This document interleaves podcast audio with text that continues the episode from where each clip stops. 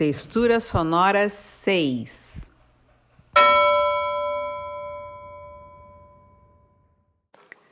Uma poesia de sustância, sob Serzindo e Cozendo do Demétrio Panaroto.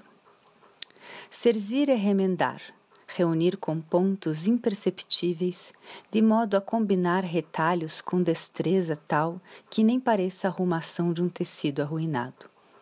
Um texto é também, pela força da etimologia, textere, latim, uma coisa tecida. Não se trata de emendas, e passa ao largo de um kintsugi, o ouro não há de fechar as frestas. As frinchas permanecem sóbrias, porque sustentam o erótico. A costura da qual se faz o livro de Demétrio tem mais a ver com uma mistura de corpos e, no limite, um canibalismo literário. Já de início, o puteiro biblioteca ou a biblioteca puteiro está posta como moldura, ou, para seguir a ideia de pano, como o crochê nas bordas, um acabamento dentro do qual podemos ler o verso como recompensa na correria da Catarina, dona do puteiro. Lemos nos paratextos que o livro foi feito a facão, ato dos editores que parece por demais rude para as tessituras das sedas do puteiro da Catarina. Não é porque ela anda tensa com o cu na nuca e a buceta no dedão do pé que abre mão das delicadezas. No quarto da Madame Cloaca, nem café, nem cafezinho, cafetina, decoração Luiz XV, cor carmim naná.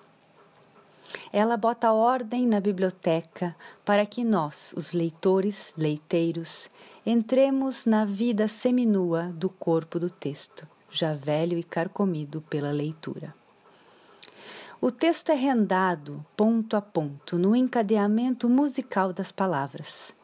Nele cabe até o padre em batina, passando e benzendo a merda abundante, Boccaccio de língua solta, Calvino errando o alvo, e enquanto Deus Agon segura os segundos, os participantes pendurados fazem sexo. Encaixe, costura. Além da sonoridade de uma música de baile, coisa que fia o fino tule do texto, a forma dos poemas no puteiro segue um padrão marcado no pano da página. Os ímpares em verso e os pares em prosa. Em 16 poemas, formam em transparência um puteiro musical poesia, puteiro biblioteca perdição, onde calcinhas penduradas nas espingardas são souvenir, onde os versos se comem, sempre que podem, por detrás das cortinas que fecham a putaria.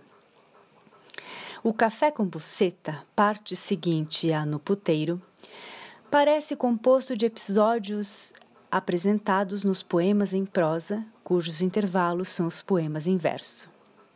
Apresenta aí um outro padrão de tessitura. Aí, a buceta na xícara de café se mostra como um fetiche, um afrodisíaco convite para o gozo, então o texto, como bordados para não perder de vista o fio da meada, fala dos fetiches dele que ela despreza. Tão erótico é o desprezo quanto a transparência que cobre o fetiche. Aquilo que se derrete depois da transa, numa perda de atenção, é conflito do próprio corpo. Mas para além de um fetiche que se mostra através das transparências do tecido, texto bordado, lemos aí a provocação posta em evidência, que é a proposta do poeta como bufão e do poema como bosta.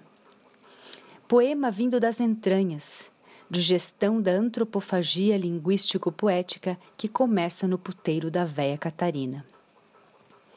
Não sabiam o que comiam, mas comiam. Empanturravam-se, vomitavam e comiam de novo.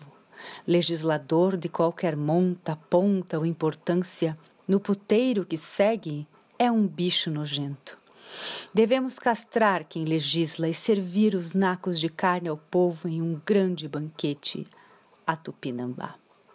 Poema 8 de Café com Buceta.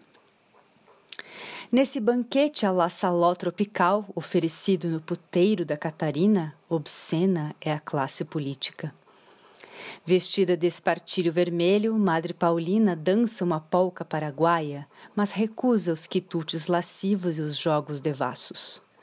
O puteiro se revela um lugar potencialmente democrático. Aí, todo tipo de possível disfarce vira chifão. Todas as fantasias se revelam. Não há lugar para os panos rotos da moral ou da hipocrisia. O erotismo da poesia de Panaroto é revelador. Fim da putaria, as luzes são acesas. Mas, como todo protocolo é autoritário, vale investir no sem sentido de uma matança encabeçada por Jesus. A última parte do livro de Demétrio, Blasfêmia, começa com o assombro diante do sem sentido. Até a puta véia está incrédula com a situação de extrema idiotização do que acontece fora dos limites de seu puteiro. A ela é concedida a única porção de bom senso. Ela de tudo sabe, de tudo chacota. Ela tem o controle sobre a classe política que se refestela em seus bacanais. O fino insulto tecido pelo poeta, não a puta que é parceira, mas a classe política e as instituições de poder, universidade Estado, revelam a peleia no pelo do poeta, no couro do corpo do texto, que é o tecido mais rude, posto na rua, lugar onde se defende o próprio couro, o próprio texto. Se o serzir delineia a forma e a sonoridade do conjunto, o ato de cozer o cozido no aqui e agora há de propor ao leitor uma incursão por outros sentidos com os quais encontramos, na razão do sem razão, o gasto excessivo do erótico em ação, no ato mesmo de comer o cozido das palavras bem temperadas da poesia de Panaroto, a partilha desse pão que o diabo amassou, e por isso irresistível até os celíacos. Quero dizer que uma poesia irresistível não se faz somente com belas formas e ricas sonoridades, mas também, e necessariamente, com a sustância do cozido. Porque a linguagem comunica, sim, certas conclusões e convicções do poeta, e sua poesia bem cozida e bem cozida revelam tudo o que se passa nesse puteiro que até riscamos conhecer muito bem. Serzindo e Cozendo, de Demétrio Panarotto, é publicação artesanal da editora Botecanes em 2020.